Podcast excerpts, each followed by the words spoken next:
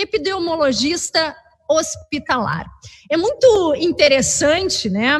Eu procuro me manter bem informada, então eu leio muito, eu acompanho uh, as notícias, seja elas pela imprensa ou mesmo uh, pelo Google, e quanto mais eu me informo, menos eu sei. Essa é a sensação que eu tenho nesses últimos tempos. A gente vive né, uma guerra contra um inimigo invisível. Uh, muito se tem buscado saber, mas eu confesso para vocês que hoje existem pontos divergentes né, nessas colocações sobre como nos proteger, é possível se proteger, precisamos todos estar infectados, 70% das pessoas precisam estar infectadas para que a gente eh, comece uma vida, volte a ter uma vida normal. É, como é que a gente se relaciona com os nossos familiares? O Rio Grande do Sul, em que momento nós vamos ter uma curva mais acentuada e hospitais lotados? Não vamos passar por isso. Então, eu queria eh, passar a palavra para os nossos convidados, justamente para a gente poder entender um pouquinho melhor, a partir né, desta visão eh, de cada um de vocês, da expertise profissional de cada um de vocês. Então, a gente vai iniciar com a doutora uh, Cristiane, na sequência, o doutor Ricardo, e um, ao final nós vamos fazer um debate, porque eu acho que também é oportuno. Nós convidamos dois especialistas para que nós tenhamos justamente esse ponto de vista de dois profissionais. E me agrada muito a gente ter né, uma mulher e também um homem para que nós tenhamos essa, esse complemento de informações. Então, seja muito bem-vinda, doutora Cristiane. É uma satisfação a gente contar com a tua presença aqui no nosso Está na Mesa. Então, pessoal, boa tarde. Olá a todos. Eu que agradeço o convite, é um prazer poder estar aqui conversando com pessoas tão bacanas e especialmente com o Ricardo, meu colega, né, que eu admiro muito. E então, a gente vai falar hoje do assunto do momento, né? A pandemia de coronavírus. Há mais ou menos cinco meses, nós estamos vivendo uma situação bastante ímpar, pelo menos para a nossa geração, né? Uma situação muito diferente. Ah, de uma hora para outra, ficamos ah, totalmente, mudamos totalmente nossos comportamentos, ficamos uh, isolados das pessoas mais queridas né, nossos familiares, nossos amigos, até mesmo dos nossos colegas de trabalho. Uh, de uma hora para outra, muitas incertezas, uh, como a Simone falou antes, tomaram conta da nossa, da nossa vida, muitas notícias. Hoje a gente está numa, numa, é, numa época em que as notícias chegam muito rápidas, com uma velocidade gigante, e de uma hora para outra, notícias de todos os lados, de, uh, e às vezes conflitantes nos deixaram então cheios de incertezas e também com muito medo, né, gente? Vamos combinar que nós ficamos com muito medo nesses últimos meses, uh, um medo de sair para a rua, ou um medo até mesmo de voltar para casa se a gente tivesse que sair para a rua, né? Eu sei de muitos colegas profissionais que, uh, que acabaram fazendo, uh, indo alugando apartamento, ficando em hotéis, em outros locais e não voltando para casa com medo de poder contaminar as suas, os seus familiares. Então, dentro, diante desse cenário, Nós temos estudado muito e, e, realmente as informações ainda eu acho que a gente ainda tem que aprender muito né? Eu acho que as informações elas ainda são muito conflitantes. Eu ouvi de um colega um tempo atrás e eu repito sempre que eu, que eu posso uh, que nós estamos trocando pneu furado com o carro andando né? E isso é, é o que está acontecendo. Nós estamos tendo uh, trabalhos, estudos sendo feitos, eh, sendo feito enquanto a gente também tem que estar tratando e fazendo o melhor para o nosso paciente. Né? Então, uh, o que, que eu gostaria de trazer aqui, né, é uma visão, assim, uh, ao mesmo tempo pessoal, ao mesmo tempo também como uma como gestora de uma de uma de um serviço, uma operadora de plano de saúde, que é o caso da Unimed. Enfim, eu gostaria de trazer aqui que o que, que nós temos hoje? O nosso Estado, a gente tem percebido singularidades dentro do próprio Estado, dentro do nosso país e no mundo todo. Né? O Ricardo provavelmente vai falar em números muito bem na sequência, Mas o que eu uh, gostaria de colocar aqui, que o que nós estamos vendo no nosso estado, através estudo, do estudo epidemiológico que, que tem sido feito, é que nós estamos avançando uh, gradativamente em relação ao número de infectados. Né? Isso é visível, isso a gente tem percebido. Mas nós temos, estamos avançando de uma maneira lenta, a gente não está avançando com aquela rapidez que está acontecendo em outros locais. Então, como eu disse, dentro do próprio país, nós temos diferenças muito grandes epidemiológicas, e isso o Estado está mostrando, isso uh, as notícias, as notas oficiais do, do, do, governo estão nos mostrando também, uh, que a gente tem essas singularidades. Dentro do nosso próprio estado, nós também temos essa diferença. Locais onde os casos foram, onde surgiram muitos casos e nós tivemos muitos óbitos, e outros onde muito pouco isso está acontecendo. Então, isso nos faz pensar que nós, nós temos que olhar para esses locais de forma diferente. Nós não podemos ter a mesma conduta para todos os locais. Né? E ainda, o que eu também gostaria de dizer em relação a essa singularidade é que a gente não pode deixar de olhar para o nosso paciente como o centro do, do atendimento. O centro do atendimento não é o médico, não é o serviço de saúde, o centro é o paciente é aquele indivíduo que está lá, sintomático respiratório, ou aquele indivíduo que não tem sintoma nenhum, mas ele tem fatores de risco para adoecimento, ou mesmo aquele indivíduo jovem sem fator de risco, mas que está com muito medo e que vai precisar voltar a trabalhar. Porque nós estamos passando não só por uma crise de saúde, nós estamos passando por uma crise econômica, uma crise política, uma consequência da outra. Bom, não sabia, não temos tanta certeza, talvez vamos ter certeza disso daqui a um tempo. Né? Mas então, diante de todas essas singularidades, eu, uh, eu penso que a gente precisa nesse momento trabalhar especificamente. Uh, não estou dizendo aqui que a gente precisa ficar em casa ou que a gente precisa ir para a rua. Né? O, que eu preciso, o que eu quero dizer é que se eu precisar ir para a rua, eu preciso orientar o meu paciente quais as melhores medidas? Como que ele vai voltar para a rua? Como que ele vai voltar para a sua empresa? Como as empresas vão abrir um, protegendo os seus colaboradores? E aquele que precisa ficar em casa, bacana, legal, vamos ficar em casa. Quem pode, né? Fica. E a gente vai orientar esse da melhor forma para que ele não fique em casa. Tá? Eu acho que eu poderia passar para o Ricardo e na sequência a gente vai debatendo. Legal, Cris, obrigada. Uh, de fato, são muitas as dúvidas, né? E, e, quando a gente se dá conta do contexto no qual nós estamos inseridas, é, a gente quer primeiro proteger a nós, a nossa família. Só que nós estamos num contexto social, vivemos em comunidade e nem sempre isso é possível. Então, esse medo, essa angústia, até inicialmente o pânico né, que se gerou a partir uh, uh, da vinda, né, da chegada da, do Covid aqui no Brasil, isso tudo mexe com todos nós. Queria dizer que é uma honra a gente estar aqui com a parceria, né? O nosso defensor público geral do Estado, o Antônio Flávio de Oliveira, está nos assistindo. O doutor Mai, presidente da Unimed, querido, olha aqui, ó, eu tô sempre com alquinho gel presente da Unimed, a gente ganhou uma caixa, ótimo, faz super bem e super necessário nesse momento. Mas eu passo de imediato, então, a palavra é, para o doutor Ricardo Zimmermann, que vai poder também colaborar nesse nosso debate. Teu telefone, teu tá no mudo. Boa. Agora sim. Primeiramente, bom dia, porque eu não almocei ainda. é um prazer estar aqui com vocês. Cris, que eu não vejo há bastante tempo, uma grande amiga, uma grande colega. A gente tem que combinar de se encontrar em outras circunstâncias mais alegres, é, eu te pago um café, a gente conversa melhor. Bem, eu acho que a gente tem aqui três questões iniciais. Primeiro, o desconhecido. O desconhecido nos assustou muito. Esse vírus é um vírus novo e a gente ainda sequer conhece a sua origem. Tem gente que hipotetizou que ele veio de morcego e pulou para a espécie humana.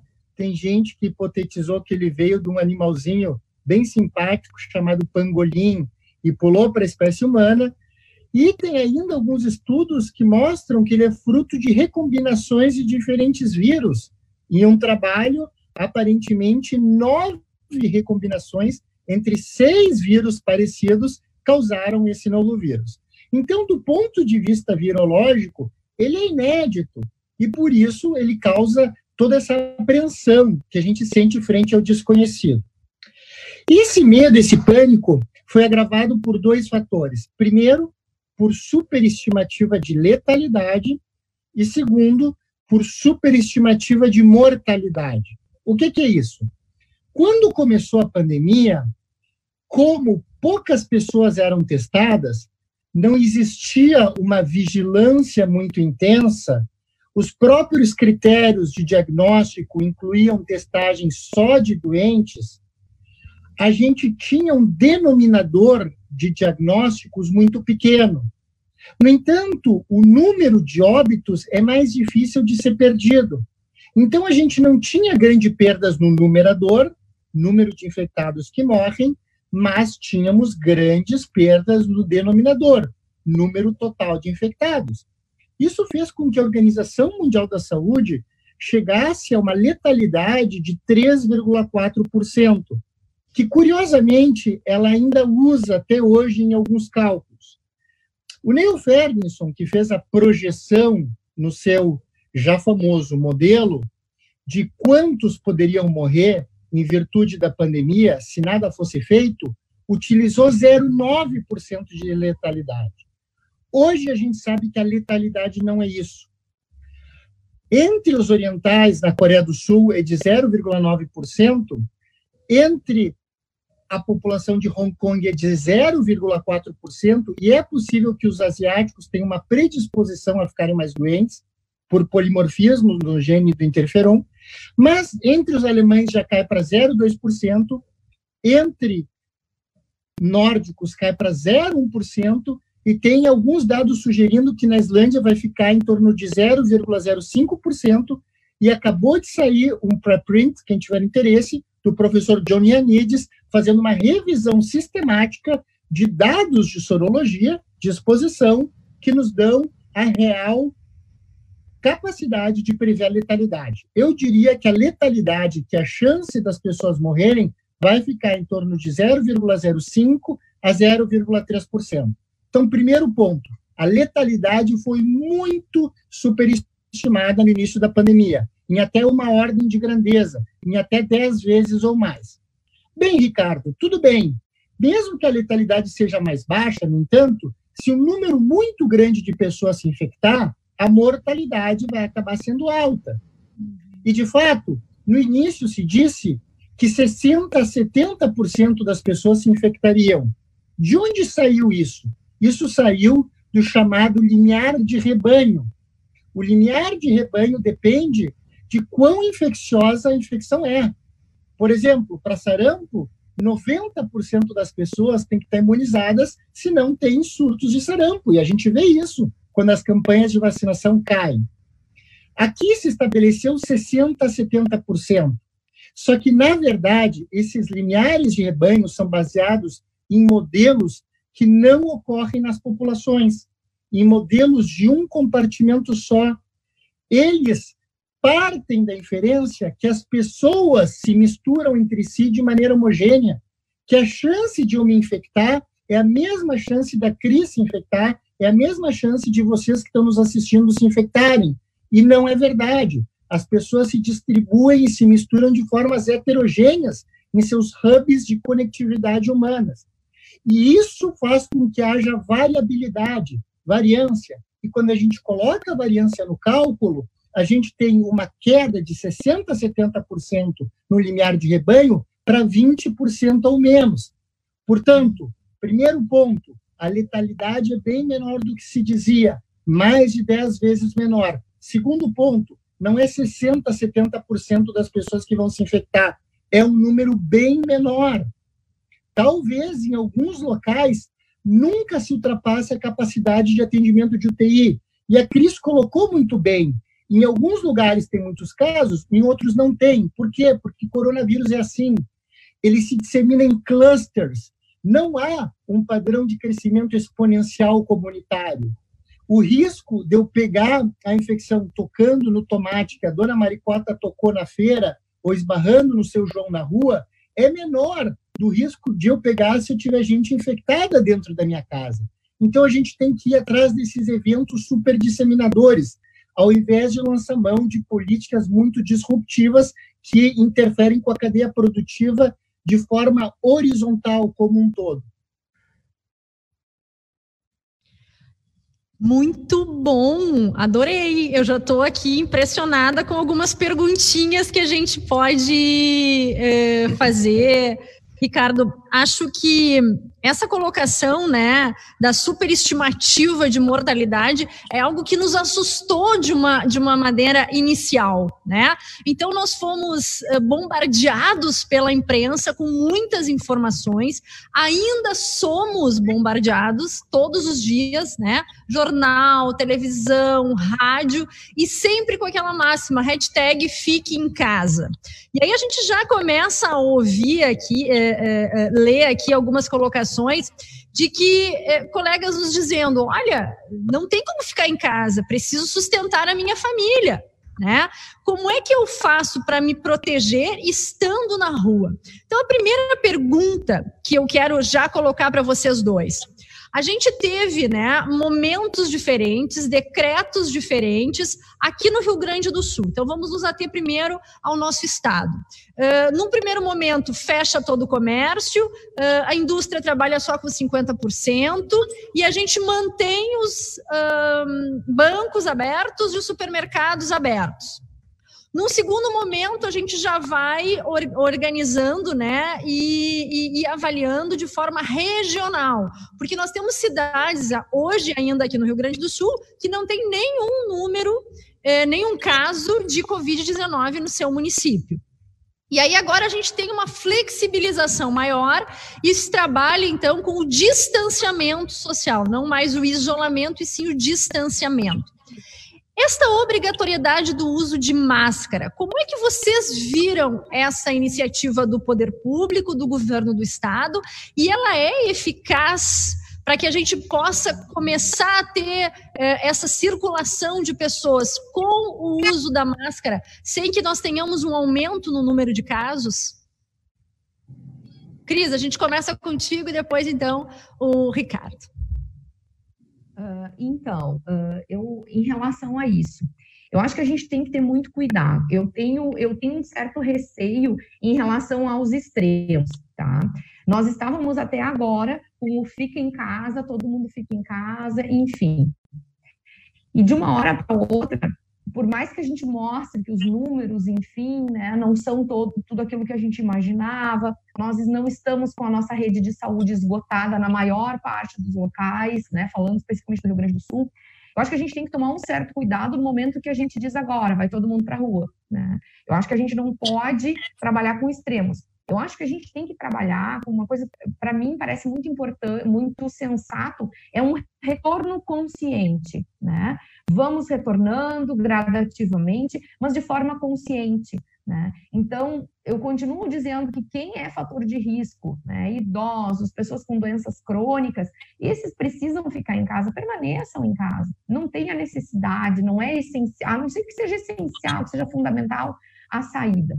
Aqueles que precisam sair, sim, vamos usar medidas uh, protetivas que vão uh, nos garantir ainda até que a gente tenha mais dados, que a gente tenha, que a gente veja essa evolução. Agora está chegando o inverno, né? Está vindo esse, período de mudança de temperatura. Nós estamos aí com influenza batendo na nossa porta também, né? Com a gripe. Uh, então, em relação ao uso de máscara, sim, eu acredito que o uso da máscara é uma medida eficaz, é uma medida que vai nos auxiliar. Ela é uma barreira, gente, ela é uma barreira. Uh, o vírus ele se transmite de duas formas, através das gotículas, uh, de, as secreções respiratórias, as gotículas de saliva, e a partir do contato, especialmente com as mãos contaminadas. No momento que eu uso uma barreira uh, física que vai cobrir minha boca e meu nariz, que são os principais portas de entrada, eu estou me protegendo e estou protegendo as pessoas, né? E aí a gente vem também com todas aquelas questões relacionadas ao uso da máscara, ao distanciamento, né, de um a dois metros, de acordo com, com as possibilidades. Uh, eu também tenho que tomar cuidado, que, lembrando que profissionais da saúde que estão no atendimento assintomáticos, né, tem que usar a máscara específica, né, a máscara que é recomendada para o profissional de saúde. Mas em relação, voltando em relação à máscara uh, para a comunidade, para as pessoas, sim, eu recomendo, é uma, é um, é uma medida eficaz uh, de proteção para as pessoas. Bem, eu concordo com grande parte do que a Cris colocou. Eu acho que a máscara protege bastante, principalmente em ambientes pobremente ventilados. Eu só não concordo com o uso obrigatório de máscara dentro do automóvel ou numa praça ou num parque durante atividade física, mas é lógico, dentro do trabalho, em locais fechados, sim. O interessante da máscara é que ela protege principalmente quem está usando a máscara. A proteção inward, para dentro, é maior do que a proteção outward, para fora. Porque se o indivíduo está doente, tosse, espirra, as partículas conseguem atravessar em algum grau. Então, a máscara deve ser usada nesses contextos, mas até pela proteção outward não ser tão importante, é fundamental frisar que quem está doente deve guardar quarentena domiciliar. Ou seja, quem tem sintomas não deve estar tá circulando. E em relação à abertura dos trabalhos, é muito interessante se lançar mão de políticas que reduzam o risco do profissional chegar doente no trabalho. Por exemplo, existe uma revisão sistemática publicada, está na página do CDC, onde a política do Pay Sick Leave reduz em 30% a chance do trabalhador chegar espirrando ou tossindo no trabalho. Ou seja, se ele tem sintomas, ele fica em casa recebendo salário igual. Então, esse tipo de medida de proteção é baseado em evidência. A máscara é baseada em evidência. Por que, que é importante a máscara além do distanciamento social? Porque se eu exalo ou eu expiro, eu acelero as partículas a um metro segundo. Então, as gotículas atingem um metro. Mas se eu tuço, eu acelero a 10 metros segundo, pode atingir 2 metros. E se eu espirro, eu acelero a 50 metros segundo, podem atingir 6. Então, apenas guardar um perímetro de um metro no trabalho pode não ser suficiente, ainda mais se houver um tossidor ou um espirrador. Dito isso, eu tenho um pouco de problemas com medidas que são obrigatórias. Hum. Eu acho que se as pessoas saíram, elas estão se expondo, em tese, ao risco. Como a proteção outward é melhor do que a proteção do indivíduo que está infectado, se eu quero me proteger, eu coloco a máscara, é claro. Ninguém está me obrigando a colocar máscara. A questão de ser obrigatório me perturba um pouco, mas como médico, sem dúvida alguma, eu acho que tem que ser feito. Outra questão que eu gostaria de colocar em relação a como as coisas estão sendo feitas no Rio Grande do Sul é a falácia, na minha opinião, da essencialidade. Porque se diz, não, atividades essenciais têm que ser liberadas quando a situação tiver X, não essenciais quando tiver Y. Mas essencial para quem? Para o dono da loja da atividade Y, aquilo lá é essencial. O seu sustento depende daquilo. Então, ao invés de tentar de forma preconceituosa e falaciosa classificar essencialidades que não existem nos serviços, eu preferiria me basear no grau de restrição na sorologia, nos exames e nas lotações de UTI, conforme o modelo de Harvard. De acordo com o modelo de Harvard, se aumenta a restrição social quando o número de infectados passa de 37,5 por 10 mil habitantes. Curiosamente, o Rio Grande do Sul entrou em restrição social intensa quando a prevalência era de 5 por 10 mil. Ou seja, nem nos modelos matemáticos de restrição era para a gente ter entrado nesse grau de restrição que a gente entrou. Com isso, as UTIs ficaram só 70% lotadas. Isso, A, ou é má alocação de recurso, porque cadê os outros 30%? Será que não eram infartados que ficaram em casa? pacientes com câncer que deveriam estar fazendo quimioterapia e poderiam ter complicado, cirurgias que deveriam ter ido para UTI? Ou será que, B, esses 30% que sobraram agora, como a Cris falou, estamos chegando no inverno, não podem ser 30% em excesso depois, e ao invés de 70% a gente não pode ter 130% no inverno? Então, eu acho que o timing não foi bem adequado e eu não concordo com as estratégias que são falaciosas em relação à essenciabilidade do serviço. Concordo com reabertura, sou um defensor da reabertura, mas baseada em capacidade de atendimento. É, percentual de lotação de UTI e sorologia. Temos que abrir e ver como é que isso vai resultar em relação à transmissão. Ricardo, eu queria aproveitar uh, uh, e, e, retomar a palavra para ti, justamente para colocar o seguinte: uh, a gente está nessa paranoia, né, de chega em casa, higieniza tudo, tira as frutas, passa álcool no, no, no, leite, tira o sapato, deixa a, a, a, roupa já na lavanderia e vai direto para o banho. o que, que, é real em tudo isso e o que, que é efetivo? Se eu chegar em casa tirar o meu sapato, guardar as compras do supermercado, higienizar as mãos, enfim, isso é suficiente ou a gente precisa ampliar ainda mais e viver, né, de uma forma completamente diferente das rotinas que tínhamos? O vírus, né, ele sai do supermercado e vem para nossa casa através da sacola plástica? A Cris foi extremamente feliz quando ela disse como é que o vírus é transmitido. O problema de hoje é a mesma coisa que boa de hoje. Ou seja, o bom de hoje é que todo mundo tem acesso à informação.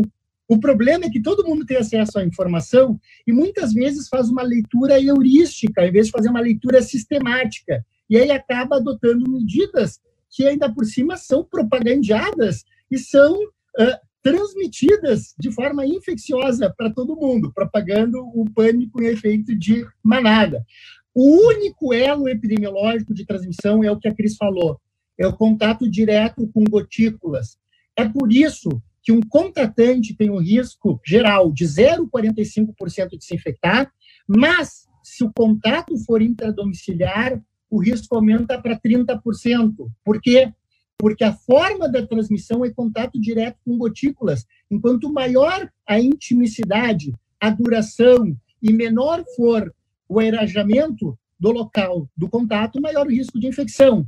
É que os estudos mostram que é possível encontrar fragmentos de genes do vírus uh, em esgoto do Rio de Janeiro, no tomate que a dona Maricota tocou, na sacola do supermercado, e as pessoas interpretam isso como tendo vírus viável e em quantidade suficiente para infectar. Mas mesmo que eu tenha uma infecção agora, na minha nasofaringe, tem que ter mais de um milhão de cópias por cotonetada, por suave de vírus, para eu poder transmitir a doença. Então, não são essas cópias que foram encontradas em 13, 10 cópias de vírus, 100 cópias de vírus no tomate da dona Maricota, na sacola do supermercado, que vão transmitir. Não! Regras geral de higiene. Uso de álcool gel vai colocar esse risco ainda mais para baixo, vai tornar esse risco incalculavelmente baixo. Se eu usar álcool gel com frequência, mesmo que eu toque em alguma coisa infectada e eu der azar de ter uma quantidade grande de vírus viável, eu vou matar esse vírus rapidamente, porque ele é envelopado, ele é lipídico. O lipídio não gosta de álcool, não gosta de água e sabão. Então, se eu lavo as mãos, higienizo as mãos e evito contatos diretos prolongados, e se não der para evitar, coloco máscara, eu vou evitar a grande maioria dos casos. Só esses mecanismos são importantes epidemiologicamente. Ai, muito bom, o pessoal está adorando aqui. Cristo, quer complementar? É. Uh, eu adoro a dona Maricota, né? O... Então, assim, eu, só voltando um pouquinho naquilo que o Ricardo falou antes em relação à obrigatoriedade. Eu também acho a questão de obrigatoriedade muito ruim, né? É muito ruim quando a gente é obrigado a fazer algo, né? Que às vezes a gente nem concorda. Eu prefiro uh, sempre acreditar e optar pelo bom senso das pessoas, né? Daí é isso. Em relação à máscara, se eu estou sozinho, sozinha no meu ambiente de trabalho, mesmo que seja lá no escritório ou sozinha dentro de uma sala, por que, que eu vou estar usando máscara, né? Agora, eu estou me deslocando para o meu trabalho sozinha dentro do meu carro, por que, que eu preciso usar máscara? Então, assim, é uma questão de bom senso. Só que no momento que eu vou me aproximar de outras pessoas, estou lá, chegou outras pessoas para falarem comigo dentro do meu ambiente de trabalho, ali sim. Mas hoje, agora, no dia de hoje, a gente falar de bom senso, sendo que a gente está tratando de tantas incertezas, fica um pouco complicado. E aí eu acho que a questão da obrigatoriedade acabou entrando, né? Mas eu também acho que essa questão de obrigatoriedade, ela não é ela não, é, não é boa, não é boa em nenhum cenário, tá? Em relação às máscaras, então, é isso, eu também concordo que locais abertos, né, qual, qual a vantagem, né, ou se tu tá sozinho, também qual a vantagem. E só complementar essa questão da, da higiene quando chega em casa. Uh, parece que só agora a gente se lembrou que é importante tu higienizar as coisas que tu vai colocar na tua geladeira, né? Então, assim, se eu opto por uh, lavar o tomate 10 mil pessoas botaram a mão até ele chegar dentro da minha cozinha, ou os ovos que saíram lá da galinha, se só agora eu optar por isso, Gente, não é o coronavírus, né? Tem outros vírus, outras bactérias que estão lá naquele tomate, tomate todo ceboso que a dona Maricota compra, né? E que é válido eu lavar eu higienizar. Não é pelo coronavírus. Né? Em relação aos vírus respiratórios, seja gripe, seja coronavírus, ela higienizar as mãos, né? Isso é que é o importante. Mas um detalhe em casa, né? Tem, tem, em muitos locais isso já é já era utilizado é a questão do sapato, né? O sapato que tu usa na rua não seria o mesmo sapato que tu vai utilizar dentro de casa. Eu acho que isso é um hábito muito saudável, né? A gente trocar os sapatos, dentro do domicílio não utilizar os mesmos, ou se utilizar, higienizar bem de trazer para dentro assim como com nossos pets, né, cachorrinho, enfim, que a gente leva para passear, chega em casa, tem que higienizar as patinhas, né, antes de trazer ele para ficar em cima do nosso sofá, da cama, enfim. Era só esse, esse comentário que eu queria fazer em relação à fala do Ricardo. Eu acho ótimo essa parte do, da higienização da casa, do sapato, porque eu sempre tive esse hábito. Só que é tão difícil com marido e filho, e agora eu tô dizendo, olha o Covid, eles estão algum amor agora. Chega em casa, tira o sapato, troca. Mas é uma questão de hábito mesmo. E, e tem um lance, como eu falei inicialmente, da paranoia, né? As pessoas assim, uh, uh, uh, higienizando tudo, passando álcool em tudo, é uma questão meio maluca, né? Eu digo, gente, calma, né? No nosso prédio, na empresa também, tem algumas coisas que passam até no limite limite do, do bom senso. Mas tem uma pergunta aqui interessante, ó. O que há de novo sobre a resistência do vírus às temperaturas altas? É verdade que em temperatura acima de 24 graus ele sobrevive por pouco tempo? E aí eu já emendo com uma pergunta que é com relação a tudo que a gente está vivenciando no norte e nordeste do uh, Brasil quando a gente percebe, né, que uh, São Paulo, pelo, pelo número de, de, habitantes, enfim, mas região sul, então, Santa Catarina, Rio Grande do Sul, Paraná, nós temos uma realidade completamente diferente do norte e Nordeste. Então, eu queria que a gente pudesse avançar nessa questão da temperatura e também entender né, o que está acontecendo uh, no Norte e Nordeste que está uh, tão desassociado com o que acontece no sul do Brasil.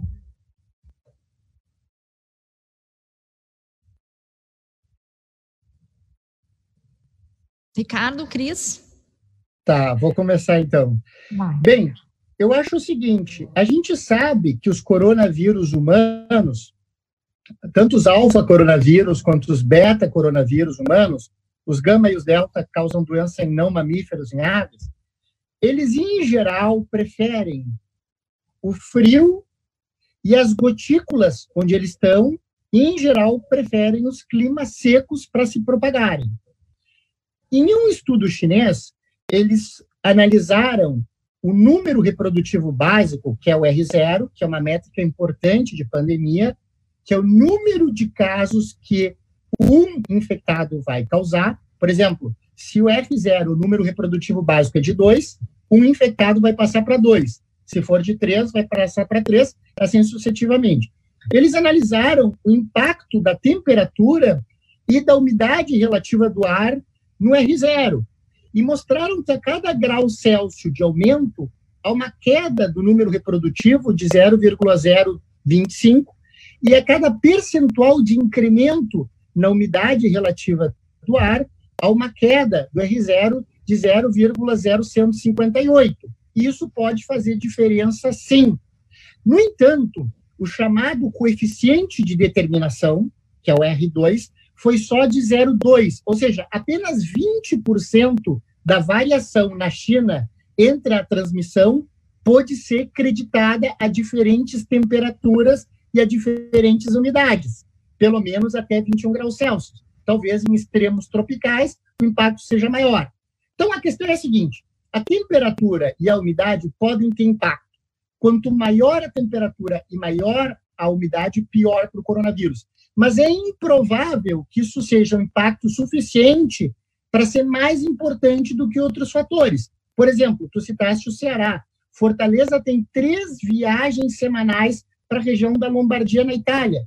Então, é lógico que quando os hubs de conectividade com regiões de alta transmissão são estabelecidos, isso vai ser mais importante do que efeito mitigador da temperatura ou da umidade. Também tem que ver a questão do tipo de vírus que é introduzido. A gente sabe hoje que o vírus que mais se divide difere do que menos se divide em até 270 vezes. O vírus pode se dividir até 270 vezes mais do que o outro. Eles têm variação em agressividade. E é possível que um que surgiu na Itália, que é um mutante D640G, tenha sido responsável por um maior número de casos. Tanto que onde esse mutante chega, ele substitui os outros rapidamente. Então, existem vários fatores virológicos e imunológicos que a gente não está considerando e que diluem o impacto da temperatura. Então, quando se falou em temperatura, muita gente achou, não, mas aqui é quente e úmido, então não vai dar nada. Não é bem assim. Existem N fatores que interagem para ter um resultado final, alguns mais importantes do que outros. É, isso, se a gente for considerar Manaus, né, Ricardo, que é o que é um dos locais onde eles estão com um número significativo de casos, é um local extremamente quente e úmido, né? Então, se a gente fosse levar em consideração só a questão clima, não, não tem isso. No total, isso realmente me parece que perde a, a importância, né? Agora, o que realmente faz diferença é essa circulação de pessoas. Dentro do próprio está, estado de, de, São Paulo, tem São Paulo, né, o epicentro, e tem cidades no estado que não tem caso nenhum. Né? Então, justamente por esse deslocamento das pessoas. Volta às aulas. Há risco de nós ampliarmos os números é, a partir da circulação e do contato das crianças, o que, que vocês avaliam ser o ideal é, neste momento no Rio Grande do Sul, considerando o número que nós temos hoje e até uma situação que está sob controle? Momento que nós voltarmos é, com as aulas, né? As crianças saem de casa e acaba tendo um pico aí de inverno, frio, outras doenças respiratórias. O que, que seria o ideal para esse momento, a partir de dados técnicos e não emocionais, né?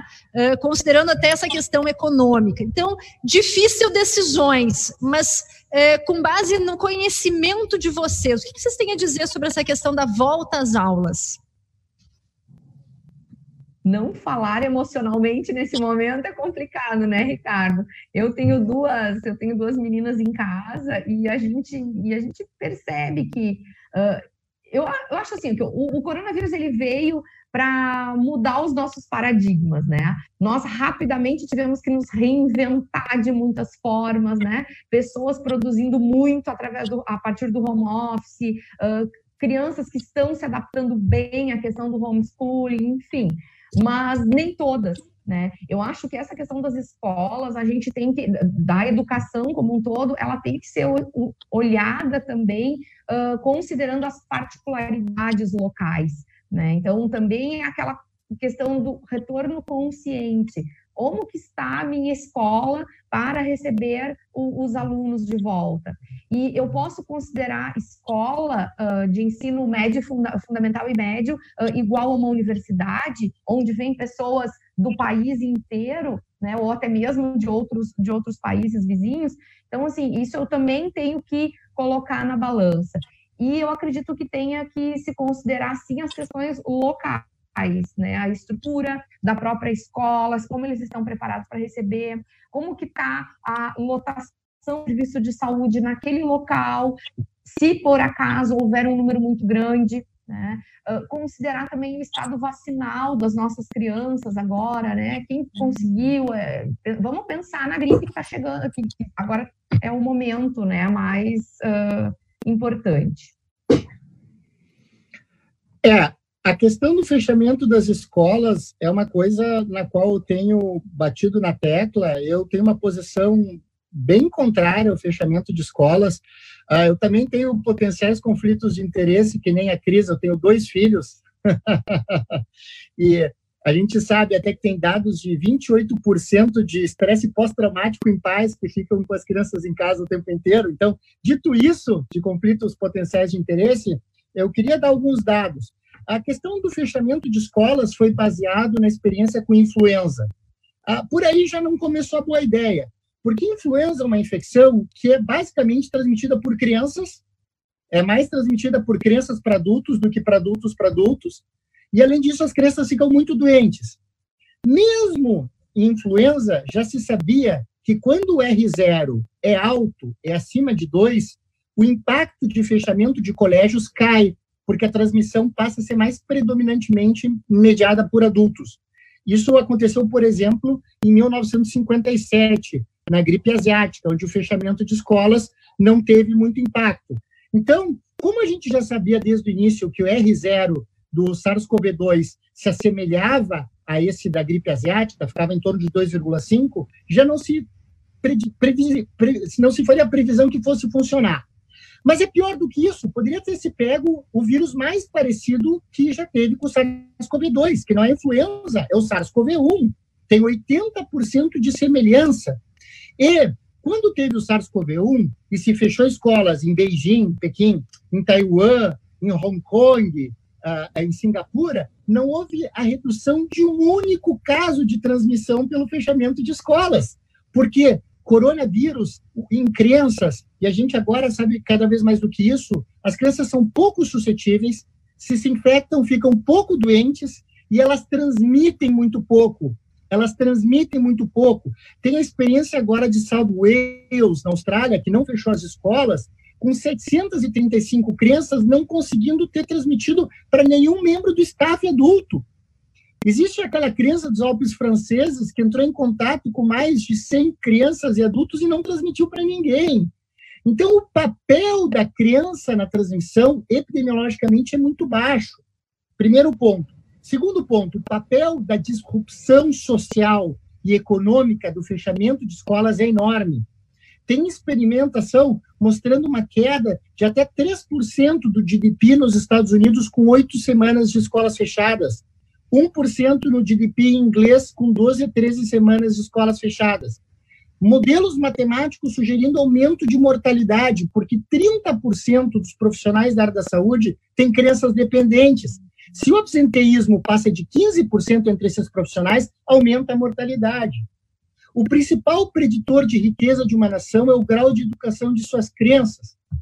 Crianças não são super spreaders, finalmente saiu um editorial agora numa revista vinculada à British Medical Journal dizendo hora de abrir as escolas. Crianças não são super spreaders. Esse é o título.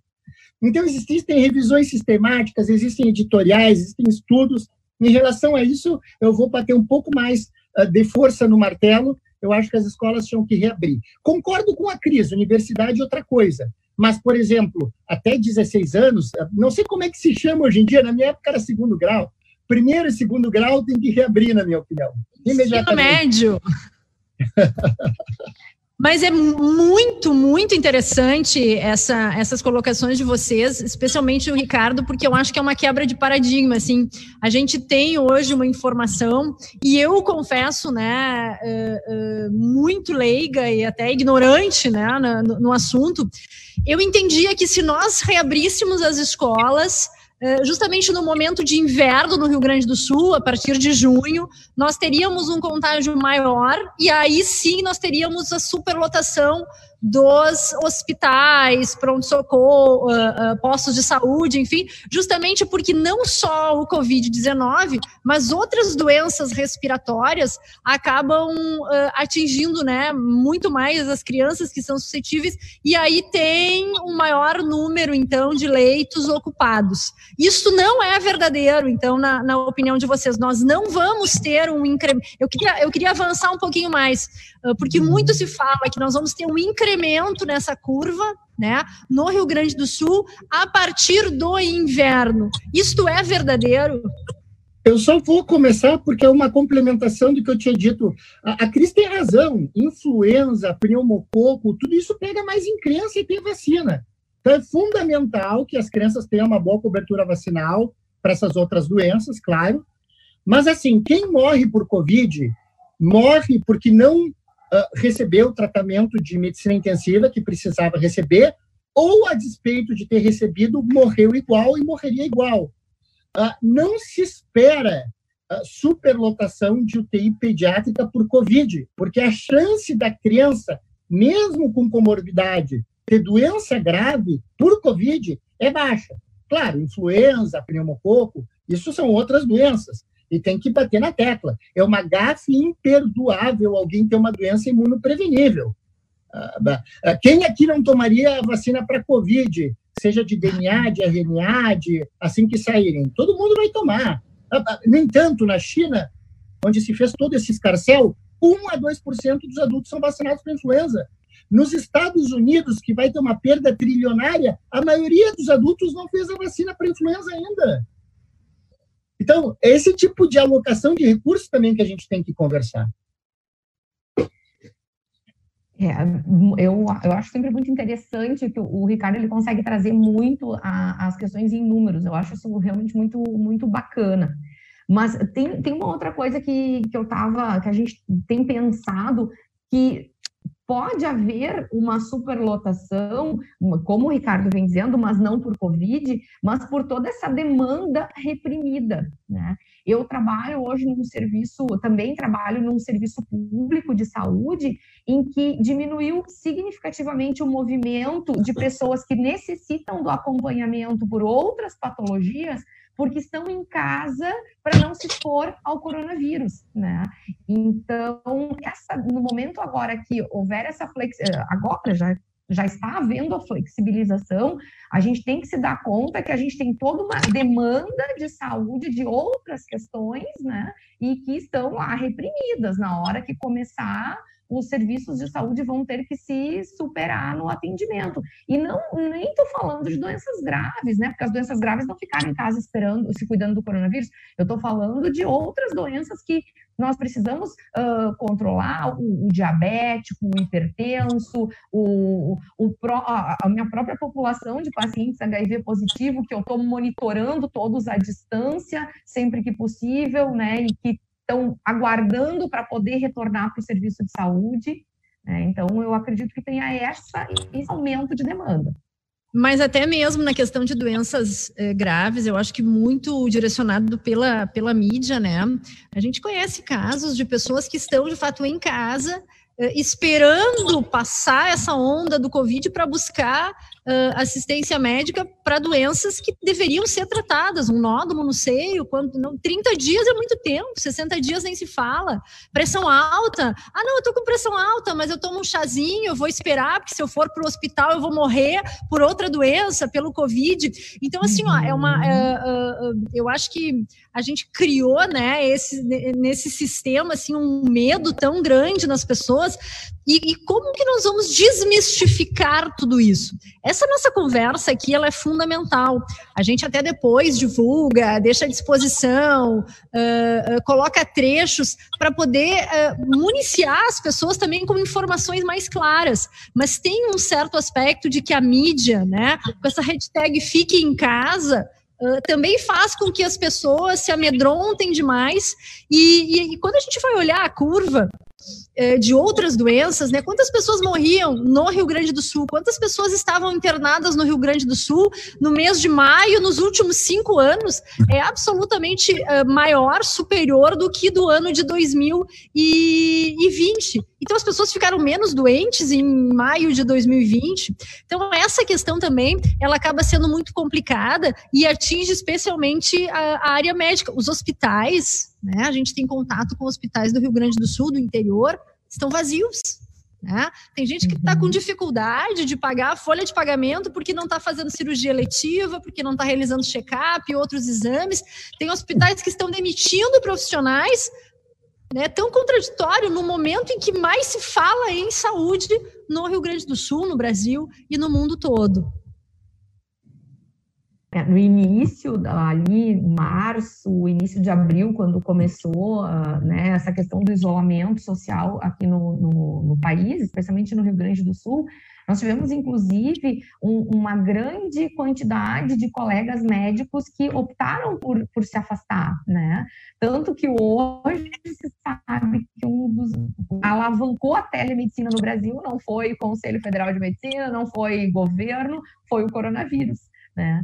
Que realmente alavancou, porque muitas pessoas optaram por sair da linha de frente uh, dos atendimentos justamente com medo, e aí muitas pessoas ficaram desassistidas nesse contexto. É, é verdade. Tem hospitais filantrópicos privados que dependem de receita, que não recebem tanto dinheiro uh, do SUS como recebem os universitários, que desativaram alas inteiras que poderiam estar gerando receita, e tem dois pacientes lá jogando truco. Agora tem um só jogando paciência, porque o outro foi embora. Então, é claro que isso a, a, tem impacto negativo que ninguém está considerando, porque quando as pessoas viram o modelo do Ferguson, outros modelos, elas se assustaram com a distância potencial entre o número de pessoas precisando de UTI e a capacidade de atendimento. O que ninguém se deu conta é que se fica toda a economia fechada, a capacidade de atendimento ela não se mantém constante, ela cai. Aliás, se não se desrompe tanto a economia, ela pode subir. A Bélgica, por exemplo, está tendo um número muito alto de casos. Mas se a gente pega outros países da Europa, que tiveram um número tão alto de casos, ou um pouco mais baixo de casos, mas não desromperam tanto a economia como a Suécia, a Suécia, por não desromper tanto a economia, conseguiu triplicar o número de UTIs. Então, isso aí também é importante. A gente tem que ter um ponto ótimo entre a capacidade de financiar o sistema de atendimento, a velocidade que a gente vai acabar a pandemia e o número de casos que a gente vai permitir que ocorram. É aquela história. Se a gente deixa todo mundo preso em casa, todo mundo trancado, a gente não vai ter ultrapassado a capacidade de atendimento. Mas a capacidade de atendimento pode ir caindo na medida em que o financiamento para a saúde cai. Só que a gente não acaba nunca a pandemia. E não dá uhum. jamais a perspectiva para que os pacientes de risco, porque os idosos, saiam em casa. Porque como a pandemia não é sincrônica, sempre vai ter alguém tendo casos em outra parte do mundo para ir reinocular os casos em quem não foi exposto. Por outro lado, se a gente quiser acabar com a pandemia em um mês, faz barracas públicas do beijo, faz raves públicas, infecta todo mundo e acabou a pandemia. Mas é a capacidade de atendimento ultrapassada. Então a gente tem que encontrar um meio termo. Vamos abrir a economia que financia também a capacidade de atendimento para que ela se mantenha reta ou aumente, mas vamos monitorar o grau de infecção para restringir um pouco mais se a gente for prever o colapso do sistema de atendimento de pacientes críticos. É isso que tem que ser feito. O desafio vai ser achar algum paciente no Rio Grande do Sul que esteja contaminado e que se disponha a, a, a ser né, a, o, o, ente no, na, na, barraca do beijo. Olha aqui, ó, Ricardo. É, a aplicação do, mo, do modelo de Harvard não pressupõe a testagem em massa da população, como resolver a questão da falta de testes.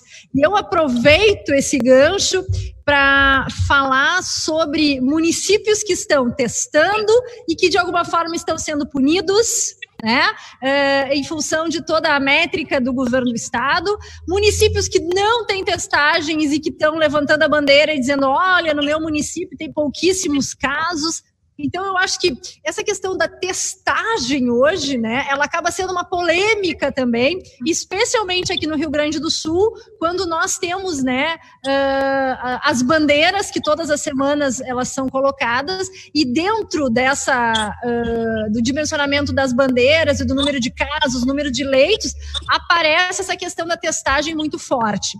Então, falando sobre o modelo de Harvard da testagem em massa, o que, que vocês pensam sobre isso? Como é que no Rio Grande do Sul, né, a gente tem discrepância entre municípios que estão testando e agindo com verdade? É, é, eu friso isso, né? A gente tem que cada vez mais agir com verdade, mostrando o que de fato está acontecendo, ao invés de ficar colocando, né, para baixo do tapete o número de casos que são também expressivos, principalmente nas maiores cidades do Rio Grande do Sul. Queres falar primeiro, Ricardo? Uh... eu vou te deixar falar primeiro, Cris. Tá, tá bom, tá bom. Uh, então, em relação a essa questão de testagens, sim, né? A gente até, antes de iniciar, a gente já estava conversando um pouquinho. Uh, seria fundamental a gente ter testagem em massa da população, né? Seria não, isso é fundamental para que a gente possa realmente uh, entender como que estão os nossos casos, uh, quem, né, já tem... A gente brinca que o sonho de consumo hoje não é viajar para Paris, é ter um IgG positivo para coronavírus, né? Mas até que ponto a gente também estaria protegido, enfim, né? Isso são, são situações que a gente precisa considerar.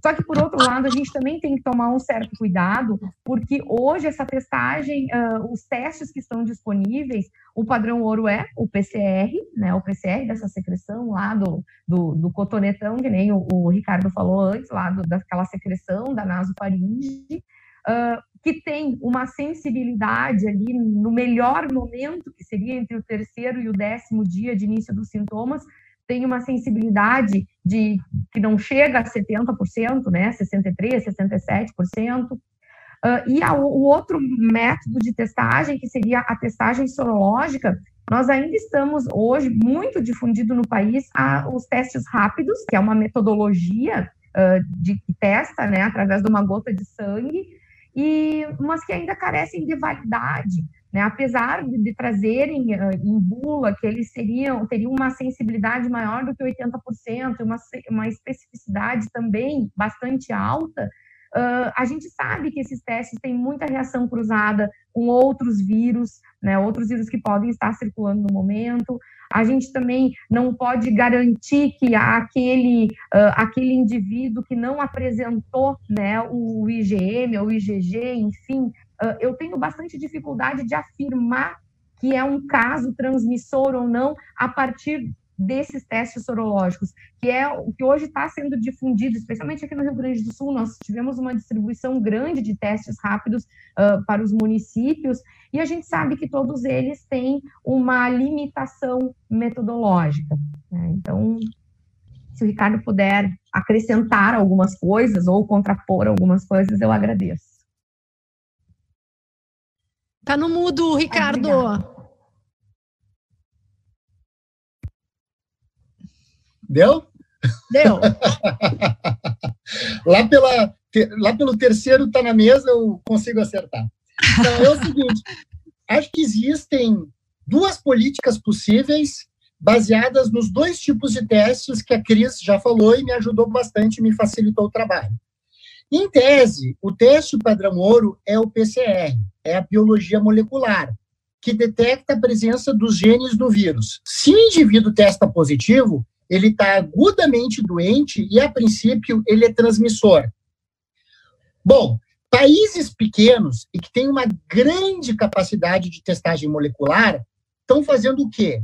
Coreia do Sul, Vietnã, Hong Kong, Islândia, eles testam, diagnosticam e vão atrás dos contatantes e fazem uma política de caça aos contatantes. Search and destroy. Eles procuram o inimigo, eles acham o inimigo e eles matam o inimigo, o vírus, deixando as pessoas em isolamento. Só quem está infectado. E assim, eles desrompem o mínimo possível a escala produtiva. Fantástico. Só tem duas questões. Primeiro, Como eles não expõem as pessoas, eles podem se expor num segundo momento e ter uma segunda ou uma terceira onda. Então, eles vão ter que manter a vigilância virológica por períodos prolongados. Conforme eu já disse, a pandemia não é sincrônica, o mundo é globalizado, basta que alguém de outra parte do mundo viaje para encontrar uma população que foi excessivamente protegida em virtude dessa estratégia. Bem, daria para fazer isso no Brasil?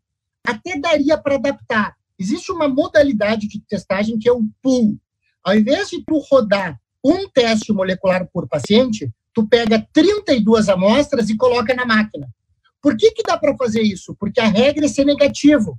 Então, tu consegue excluir 32 pessoas de uma vez só e liberar 32 pessoas de uma vez só para a sociedade. Se der positivo, aí tu tem que repetir um por um para ver qual que deu positivo. Bom, de qualquer forma, essa estratégia necessita de biologia molecular, ela é mais onerosa. A sorologia é um pouco diferente. A sorologia se aplicaria melhor ao modelo de Harvard, por exemplo. A gente vai vendo quantas pessoas foram expostas e usa isso como um proxy para restringir ou não a circulação, um pouco menos, um pouco mais. Por quê? Porque se a gente usa só leito de UTI, a gente tem problema. Se eu espero até o último leito de UTI ficar cheio, como as pessoas demoram, em média, três semanas para precisarem de UTI, quando eu esperar até o último leito de UTI tá cheio para tomar as medidas, eu ainda vou ter piora por três semanas. E aí vai morrer gente. Então, eu uso a sorologia como um proxy para ver se está aumentando rápido demais e eu não tenho que restringir. Mas a vantagem da sorologia é que ela me permite saber qual foi a exposição, porque a princípio a sorologia vai continuar positiva, enquanto que o PCR é negativa, e para saber a quantas que eu ando da imunidade de rebanho, do limiar de rebanho que não é 60%, 70%. Deve ficar em torno de 20% se eu considerar a heterogeneidade populacional. Na Suécia, com 17% atingidos no dia 11 de abril, a curva começou a cair. Então, são dois testes diferentes que podem ser usados em diferentes cenários, para diferentes políticas muito interessante, super esclarecedor, assim, eu, estou uh, fascinada, impressionada, assim, com tudo que a gente está ouvindo aqui, não só eu, né, uh, todos os nossos espectadores e que estão acompanhando vocês aqui, estão uh, dizendo, inclusive, né, por que, que os nossos governantes não escutam o que os especialistas têm a dizer antes de tomar decisões? Só que também nós temos correntes diferentes. Né? Hoje eu não tenho dúvida que os governantes escutam também especialistas, mas tem que ver o que, que esses especialistas eles colocam. Então a gente tem né, visões diferentes dentro desse mesmo é, universo. Tem uma pergunta que é muito legal aqui, porque é feita pela Cristiane, e que ela diz que ela é professora da rede pública do estado do Pará. Então, lá de Belém, a Cristiane está nos ouvindo aqui, acompanhando o nosso Está na Mesa, e ela pergunta: como seriam as normas e condutas numa sala de aula com 35 crianças juntas? Quer começar, Cris, ou ah, começa? uh, tanto faz, independe. Eu, eu, eu, reforço aquilo que, nós, uh, que eu já tinha falado antes. Eu acho que nós temos que olhar uh, cenários diferentes, né? O Pará, a gente sabe que Belém, uh, Imperatriz também é um outro município que tá, eles estão passando por uma situação uh, bastante complicada em relação às suas demandas de, de, de, saúde, né? Nós temos colegas lá, eu tenho conversado com alguns, e eles estão, assim, num cenário bastante caótico em relação aos atendimentos de saúde. Né? Então, nesse contexto, a gente também tem que levar em consideração o, o sentimento da população, né? Quando a gente vai tomar algumas medidas. Em relação às escolas, é claro que o ideal é a gente colocar Uh, evitar as aglomerações, evitar uh, o contato, incentivar a higienização de mãos, incentivar a higiene respiratória, incentivar, uh, acabar com os bebedouros, aqueles bebedouros que tem em escola, né? Então, assim, existem uma série de medidas que a gente pode, sim, trabalhar para minimizar os riscos, né? Mas aí entra aquela outra questão que o Ricardo falou antes, que eu, que eu concordo, que é a questão da criança ser pouco uh, transmissora, né? Uh, ou praticamente quase nada, enfim, né? São coisas que a gente deve considerar. Mas, uh, especificamente em relação às escolas, eu tenho lido algumas coisas e, e ouvido algumas coisas a respeito de fazer rodízios de alunos, né, para evitar que numa sala que antes tinham 40 alunos, uh, numa semana venham 20, a outra metade faça por, uh, por videoconferência, depois troca, né, seria uma coisa bacana. Uh, uma outra coisa legal também, se pudesse ter né, barreiras físicas entre, entre as classes, também seria uma forma muito bacana de agir. Agora, um detalhe, né, uh, criança utilizando máscara ou utilizando face shield para ir para a escola, é algo que na nossa realidade fica bastante complicado, fica bastante uhum. difícil eu dizer, bom, volta à escola e todas as crianças com máscara ou face shield. A gente conhece as crianças, né? Daí vem os nossos conflitos de interesse, a gente sabe que não vai durar nem até a hora do intervalo, né? Então, uh, é isso, mas eu acho que sim, eu acho que algumas questões relacionadas a rodízio, enfim, eu acho que isso é muito bacana, eu acho que vai, poderia funcionar, mas eu, eu tenho que levar em consideração, Rio Grande do Sul nós estamos com uma situação, Belém do Pará me parece outra. Ricardo. É, eu queria uh, mandar um abraço para os colegas de, de Belém do Pará, eu fui muito para Belém do Pará quando eu era instrutor do Fundo Global contra a Tuberculose da Organização Mundial da Saúde. É, é um lugar é muito bonito, mas a minha língua está ardendo até hoje por causa do tacacá. É, eu, então, tirando essa questão, que tem que ter cuidado, eu diria o seguinte: a Cris já deu algumas, algumas sugestões. Uh, tem várias coisas que podem ser feitas, por exemplo, mensuração da temperatura corporal na entrada e na saída sem ser através de instrumentos que toquem na criança, à distância mesmo, uh, recreios em horas diferentes para diferentes séries, para não ter aglomerações, uh, pontos de uso de álcool gel, remoção dos bebedores, como a Cris falou, evitar atividades que tenham muita socialização, talvez até fechamento de playgrounds, peso na higienização, e crianças mais velhas do segundo grau podem usar máscaras crianças mais jovens é totalmente contraprodutivo. Ah, elas não, primeiro que são menos eficazes. Tem estudos mostrando que por causa da anatomia do rosto da criança é menos eficaz. E ela vai ficar tocando e mexendo, ela não vai saber usar. Mas tem várias medidas ah, em relação a isso que podem ser adotadas, sim. Então, aqui segue, né? Que aula, muito bom, parabéns, que os gestores escutem. Vamos falar um pouquinho sobre os gestores agora, é, ampliar para nível Brasil. E eu, e, e eu, vou usar duas figuras, né? Dois líderes no, no Brasil, mas não é para nós falarmos se um está certo ou está errado. Eu só quero que a gente possa é, discutir justamente a forma de abordagem e a condução e aí eu cito o presidente Bolsonaro, que fala que é uma gripezinha e que 70% da população tem que estar contaminado, né? Uh, para que a gente possa voltar a uma normalidade. E, no outro ponto, o governador Dória, Tá? Então a gente vê assim, ó, que são dois pontos de vista muito diferentes, são equipes eh, técnicas, científicas, enfim, que estão auxiliando e que têm pensamentos também diferentes. Como é que vocês dois eh, eh enxergam quando vocês ouvem um pronunciamento do Dória? Né? O que, que passa na cabeça de vocês de certo e errado? E quando vocês ouvem o presidente Bolsonaro falando também, assim, o que, que causa uma revolta em vocês dizendo assim, olha, não é por aí, esse posicionamento não está correto e vai, inclusive, interferir de forma negativa na saúde pública do brasileiro. A Cris vai me odiar por essa, a gente era amigo até hoje, mas eu vou fazer ela responder antes essa. Estou bem curioso para ouvir a resposta. É. É, malandro, deu, acabou a amizade. Acabou Ladies a amizade. first, não é assim? As mulheres primeiro? Exatamente. É, que malandro, né? Agora ele quer as mulheres primeiro. Mas, enfim, gente, eu acho que. Eu já disse antes, né? Eu não, eu não gosto de extremos. Eu não gosto de extremos. Tu simplesmente chegar em rede nacional e tu dizer para a população que não é nada, aquilo que está gerando uma angústia sem tamanho para uma população inteira, eu tenho, eu não, não curto, tá? Eu acho que isso não, que não é, que não é legal. Eu gosto sempre dos, do meio termo, né? Eu gosto do meio termo, eu gosto das coisas. É tentar levar bom senso, assim, sabe?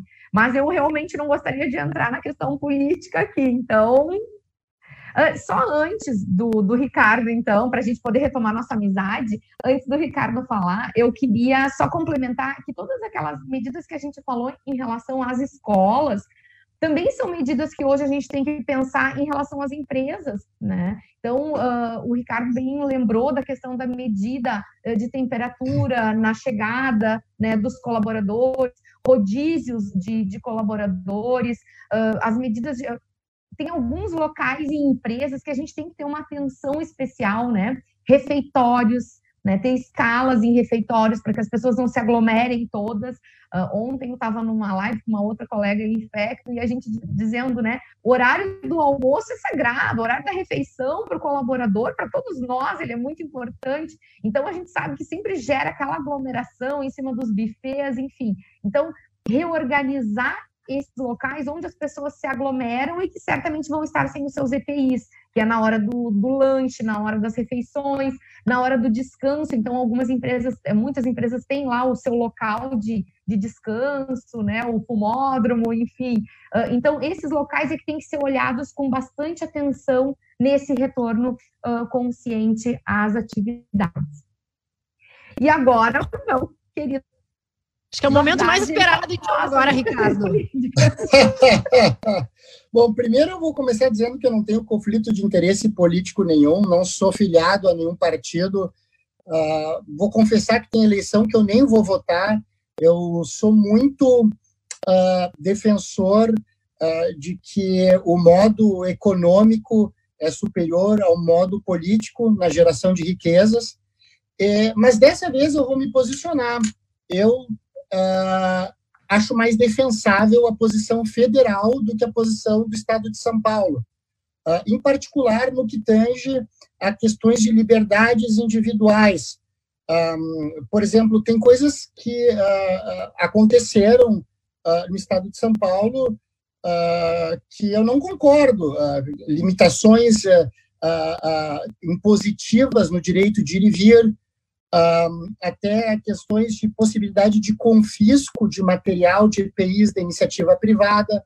Eu acho que a, a, a propriedade privada é algo que é, tem que ser protegido sempre. Uh, quando a gente uh, não protege a propriedade privada, a gente não está causando um bem para a comunidade. Isso é, eu acho que é um equívoco. Não dá para, em nome do bem comum, aproveitando que as pessoas estão assustadas, confiscar EPI material de uma empresa, por exemplo, como eu ouvi falar que aconteceu em São Paulo. Uh, espero até que, que não seja verdade. Uh, uh, enfim, mas eu ouvi falar que isso aconteceu e, e procurei me informar. em relação à questão de ser uma gripezinha ou não, a letalidade é a mesma letalidade de uma gripe. Isso não há dúvida, tá certo. Uh, podem gostar do presidente ou não, mas é verdade. O problema é a mortalidade. A mortalidade pode ser maior se a gente não se cuida, se a gente não lança mão das medidas de controle de infecção que a gente tem que lançar.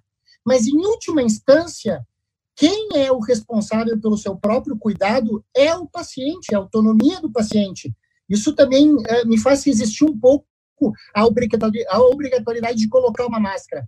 O problema é que se a gente assusta demais a população com dados que não são verdadeiros, as pessoas abrem mão das suas liberdades individuais. Então a gente tem que dar a informação correta para que elas definam se vale a pena abrir ou não das suas liberdades individuais.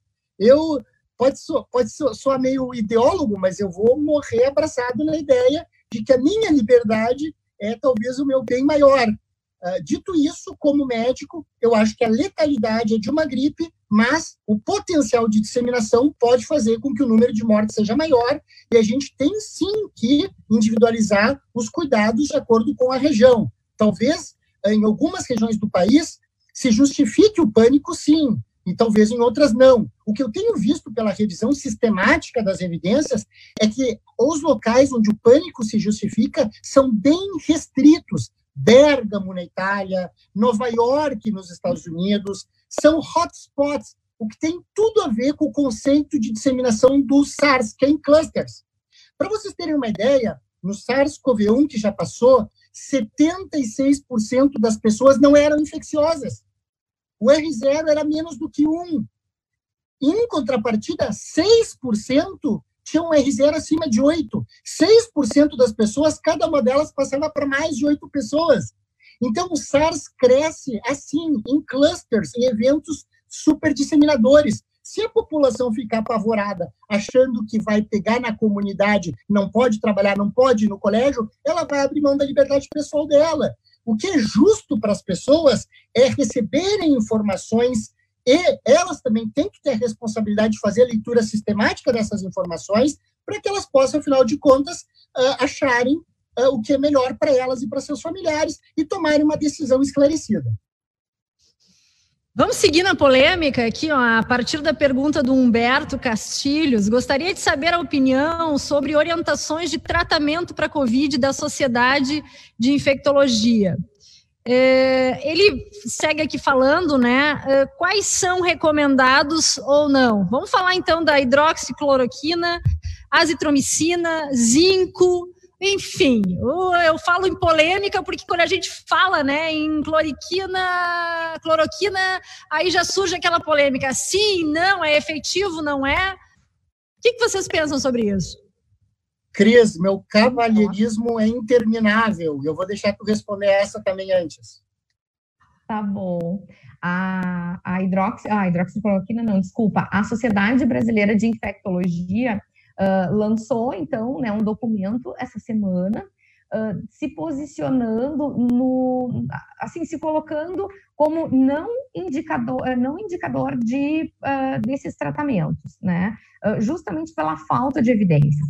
Nós, hoje, né, temos pouquíssimas evidências, assim, de que algum, exista algum tratamento para o coronavírus, né, para a, a Covid-19. Então, como, de acordo com a Sociedade né, Brasileira de Infectologia, e até mesmo aqui eu posso falar em nome da, da Unimed, do, do Rio Grande do Sul, nós não nos colocamos uh, como in, indicando tratamento. Muito pelo contrário, nesse momento nós não uh, sugerimos o uso de tratamento sem evidência científica, tá?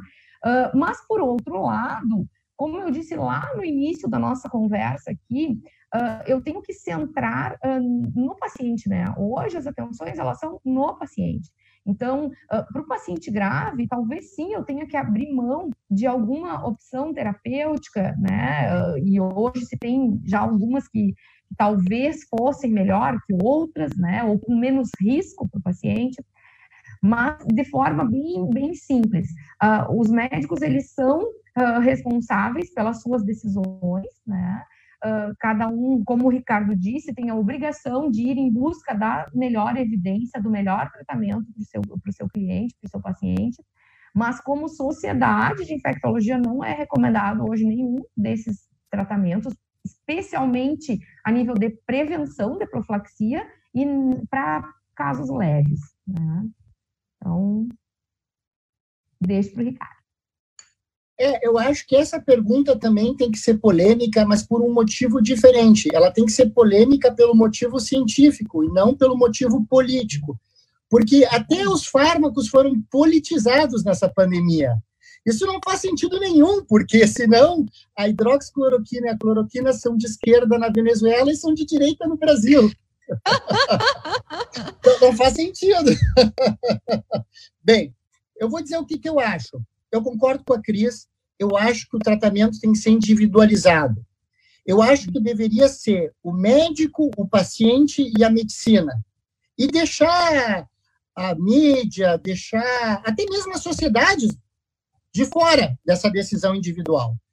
Em relação ao documento que foi recém-lançado, eu não acho que ele seja muito útil para o médico que está à beira do leito. Alguns médicos têm um problema real, eles atendem pacientes, eles têm que resolver o que, que eles vão fazer com o paciente na sua frente.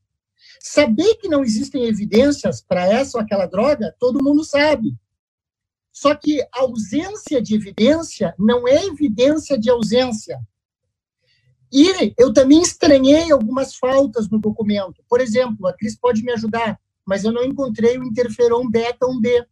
O interferon beta 1B, que é um fármaco muito difícil de usar porque é muito caro, tem estudo randomizado comparando ele com lopinavir, ritonavir e ribavirina, com só lopinavir, ritonavir, em Hong Kong, publicado no Lancet, mostrando redução pela metade do tempo necessário para curar o paciente. Ele não apareceu. A ivermectina não foi nem citada. Medicina baseada em evidência também é citar fármaco com potencial eficaz, mesmo que não tenha estudo. Nesse caso, tu coloca, ah, o grau de recomendação é frágil e é apenas opinião de especialista, mas tu cita, que é para o colega saber que existe como opção. Até porque tem um caso controle em pré-print saindo com resultados extremamente promissores. Então, também estranhei a falta da ivermectina. E em relação à cloroquina e hidroxicloroquina, se a gente fizesse uma funnels plot, que é uma avaliação da leitura seletiva das evidências, seria muito interessante, porque há polarização. Alguns colegas iam te mostrar só os estudos negativos, outros iam te mostrar só os estudos positivos. Por exemplo, saiu um estudo chinês agora mostrando que em pacientes críticos de UTI, doses baixas de hidroxicloroquina reduziu mortalidade de 47,4% para 18,8%. Saiu agora. Por outro lado, tem estudos que mostram que ela é inútil. então, existem vários estudos contraditórios e é por isso que cabe para o médico, para o paciente e para a medicina, e não para a sociedade estabelecer o melhor tratamento para aquele paciente, porque a sociedade não vai ter que explicar para o familiar depois se o paciente morrer. então, isso, a sociedade tem que ter um papel educacional e tem que tentar se livrar de alguns vícios políticos. Sim. Não é momento de ficar fazendo cartinha de repúdio de frase de um ou outro político, é momento de sentar e fazer análise das evidências. Tu sabes que eu acabei de só queria colocar mais uma questão em relação a isso. Eu concordo com o Ricardo que a falta de evidência, eu também não posso deixar o médico desassistido do tipo não tem nada para ele usar. Mas aí é que eu tenho que individualizar né? Eu tenho que individualizar e orientar a, as poucas evidências, mas naqueles pacientes que realmente precisam e não deixar isso aberto assim dessa forma, né? Bem politizada, bem, né? Polarizada, como tu disseste. Nessa questão de, de, individualizar, tem uma pergunta aqui que diz o seguinte: uma pessoa que apresente sintomas gripais deve iniciar o protocolo de medicação para o COVID pois o que vemos é uma pessoa só sendo medicada quando já apresenta sintomas mais graves, como falta de ar, e aí fica mais difícil o tratamento. Olha, eu vou começar respondendo essa. É, a gente sabe que a doença tem duas fases, e esse é o grande problema de tratar COVID. Na fase inicial, o paciente está bem. Ele pode não ter sintomas ou pode ter sintomas leves. A questão é que se a gente é muito agressivo nessa fase inicial, a gente pode sim estar tá fazendo mais mal do que bem, no momento em que a grande maioria das pessoas, principalmente quem não tem fator de risco, vai bem, mesmo que não se faça nada. Existe um princípio da medicina que se chama primum non nocere, primeiramente não fazer o mal. Então, ontem eu atendi por telemedicina uma paciente eh, que eu não tratei, porque ela tinha 22 anos, estava ótima, não era de fator de risco, eu resolvi não tratar, pedi exames e estou acompanhando. Talvez se fosse um paciente hipertenso, diabético, de 65 uhum. anos, eu desse ivermectina ou hidroxicloroquina com ou sem azitromicina, conforme o eletrocardiograma e o risco da associação também para o sistema de condução intracardíaco. Então, essa questão da individualização. Uh, a primeira fase é assim: a segunda fase é caracterizada por dois fenômenos que são relacionados à tromboinflamação. Inflamação importante, que pode encher, encher os pulmões de líquido, e aí o ar não entra, ou formação de microtrombos, que aí o ar até entra, porque o pulmão não está cheio de líquido, mas o sangue não passa para ser oxigenado porque tem microtrombos, coágulos que impedem que ele passe. Aí o tratamento recai sobre anti-inflamatórios, como corticosteroides e anticoagulação. Então, dependendo da fase, existe um tratamento em potencial diferente. A arte da medicina, e a medicina é uma ciência, mas também é uma arte, é a gente conseguir entender toda a subjetividade que existe para aquele caso, e a inteligência emocional e subjetiva é importante na ausência de evidências objetivas claras para poder prescrever o melhor para o paciente no melhor momento. Por isso que a medicina é tão nobre, por isso que ela é tão individualizada, por isso que um órgão não pode dizer para o médico que ele deve ou não fazer. Isso cabe ao médico. E o próprio conselho admite isso. É uma decisão pessoal, tem que individualizar cada caso.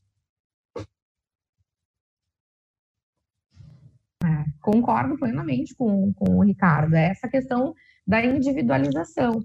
E, e seguindo né, o princípio de não causar dano, na dúvida a gente não faz, né? Melhor do que a gente fazer algo.